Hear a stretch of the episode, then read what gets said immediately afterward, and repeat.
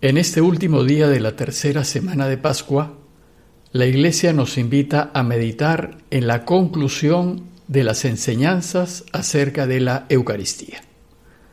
El evangelista Juan nos ha venido catequizando en este tema en el largo discurso que siguió a la multiplicación de los panes.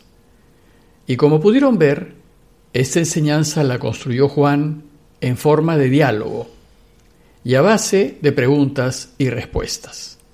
Y a medida que avanzaba en el diálogo, iba profundizando en su sentido. Bueno, pues el texto de hoy es el desenlace de este largo diálogo de Jesús con los judíos y es verdaderamente sorprendente. Les leo el texto que es de Juan 6, 60 al 69. En aquel tiempo muchos discípulos de Jesús al oírlo, dijeron, Este modo de hablar es duro, ¿quién puede hacerle caso? Adivinando Jesús que sus discípulos lo criticaban, les dijo, ¿esto los escandaliza? ¿Qué serían si vieran al Hijo del Hombre subir a donde estaba antes? El Espíritu es quien da vida, la carne de nada sirve. Las palabras que les he dicho son espíritu y vida. Y a pesar de esto, algunos de ustedes no creen. Pues Jesús sabía desde el principio quiénes no creían y quién lo iba a entregar. Y dijo, Por eso les he dicho que nadie puede venir a mí si el Padre no lo concede. Desde entonces muchos discípulos suyos se retiraron y ya no andaban con él. Entonces Jesús dijo a los doce, ¿también ustedes quieren irse? Simón Pedro le contestó, Señor, ¿y a quién iremos? Tú tienes palabras de vida eterna, y nosotros creemos y sabemos que tú eres el Santo de Dios. El texto del día de ayer fue la cima, el culmen de las enseñanzas acerca de la Eucaristía. Esta cima se alcanzó cuando Jesús dijo a sus oyentes, a nosotros, que si realmente queremos vivir y vivir para siempre, tenemos que comer su cuerpo. ¿Y cómo empieza el texto de hoy? Dice Juan, muchos discípulos de Jesús, al oírlo, dijeron, este modo de hablar es duro. ¿Quién puede hacerle caso? Muchos discípulos piensan que es duro, que es difícil. En otras palabras dicen, ¿quién es el valiente que se atreve a arriesgarse a comer su cuerpo? Pero ¿qué es lo que les parece duro y difícil a la gente que escucha a Jesús? Vimos que comer su cuerpo significa que Jesús se hace parte nuestra. Y significa también que nosotros nos hacemos parte de Él y de su camino.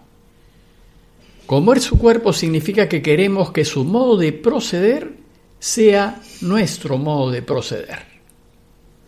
Comulgar o comer su cuerpo significa que queremos actuar como Él actuó y vivir como Él vivió y que así como Él se jugó la vida por defender la verdad, yo también me la debo jugar. Y que así como Él se jugó la vida por lo que es justo, correcto, honesto, yo también me la debo jugar. Y que si Él dio la vida por ayudar y servir al prójimo y al necesitado, yo también lo tengo que hacer. Esto es lo duro. Esto es lo difícil. Lo duro y difícil es caminar su camino con radicalidad y con consecuencia. Lo duro y difícil es vivir como Jesús nos propone, porque significa que podemos perder y nadie quiere perder.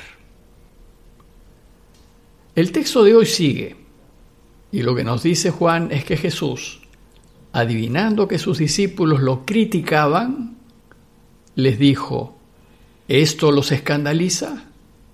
¿Los escandaliza que les diga que deben caminar mi camino aunque les cueste la vida?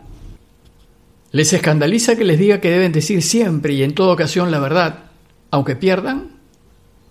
Les escandaliza que les diga que deben ser justos en todas sus relaciones y que no se deben aprovechar de los demás por ningún motivo, aunque no les convenga. Bueno, pues vivir de esta manera, vivir como Él, es lo que significa comer su cuerpo. Entonces, si les digo que deben vivir radicalmente el camino que les propongo, dice el texto, ¿qué sería si vieran al Hijo del Hombre subir a donde estaba antes? Dicho de otra manera, si les digo que tienen que vivir hasta morir por los demás, ¿cómo se escandalizarán si les digo que van a resucitar? Y esto porque el anuncio de que Jesús resucitó también fue escandaloso para la iglesia. La iglesia parecía estar diciendo una irracionalidad. Su anuncio parecía de locos. Entonces, en el texto de Juan, Jesús explica, el Espíritu es quien da vida, la carne de nada sirve. Pero para muchos de nosotros es más bien al revés. Jesús enseña que tenemos que ver el largo plazo, que tenemos que invertir ahora para ganar después, que tenemos que dar la vida, pues esta carne, dice Jesús, de nada sirve. Y tenemos que hacerlo si queremos vivir para siempre. Pues más importa la otra vida, que es eterna, que esta, que es pasajera y fugaz. Esto significa que hay que invertir ahora para la próxima vida. Y concluye pues diciendo, las palabras que les he dicho son espíritu y vida. Y si quieren vivir, practíquenlas. Pero, a pesar de todo lo que Jesús dice y aclara, a muchos no los convence.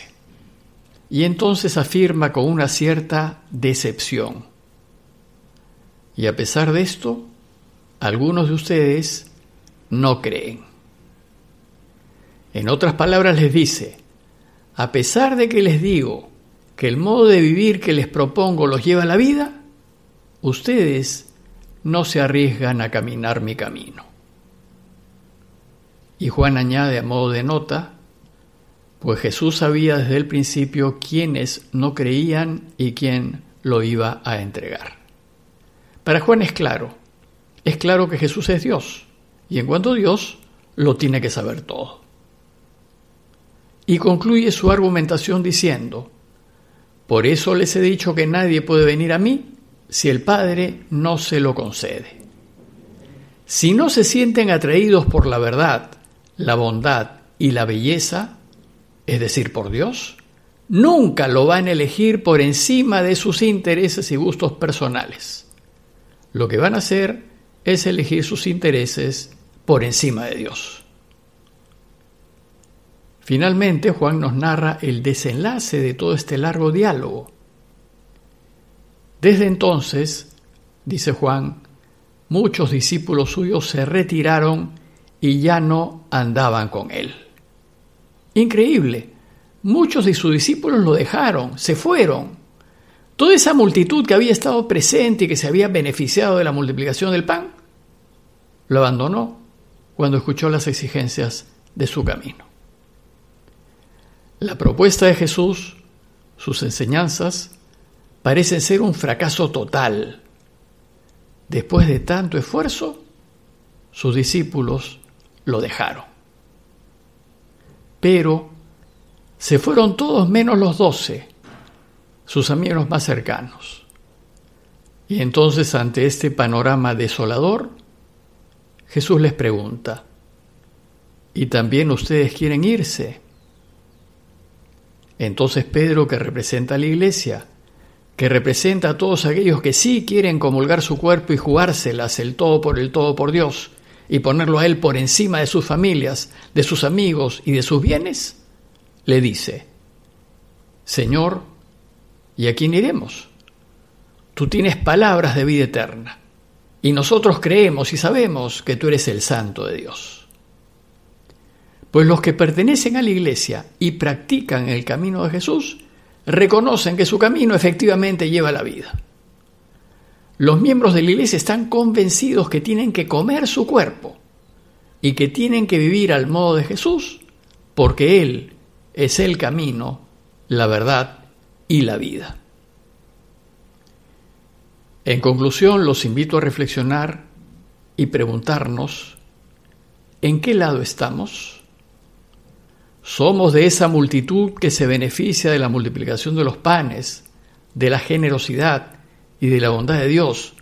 Pero a la hora que hay que apostar por la verdad, por la vida, por ser solidarios con otros que están en peor situación que nosotros, preferimos defender nuestros intereses e incluso mentir y ser injustos pero de ninguna manera perder? ¿O somos de sus amigos cercanos que estamos dispuestos a lo que sea, incluso a perder familia, perder amigos, perder bienes, perderlo todo con tal de hacer lo que le agrada a Dios? ¿Somos de los de Él o no somos de los de Él? ¿Queremos comulgar su cuerpo o preferimos asegurarnos? ¿Lo dejamos o nos quedamos con él? Sigamos pidiendo por las víctimas de esta pandemia y en la misma línea de lo que hemos comentado el día de hoy, preguntémonos, ¿los ayudamos o no los ayudamos? Parroquia de Fátima, Miraflores, Lima.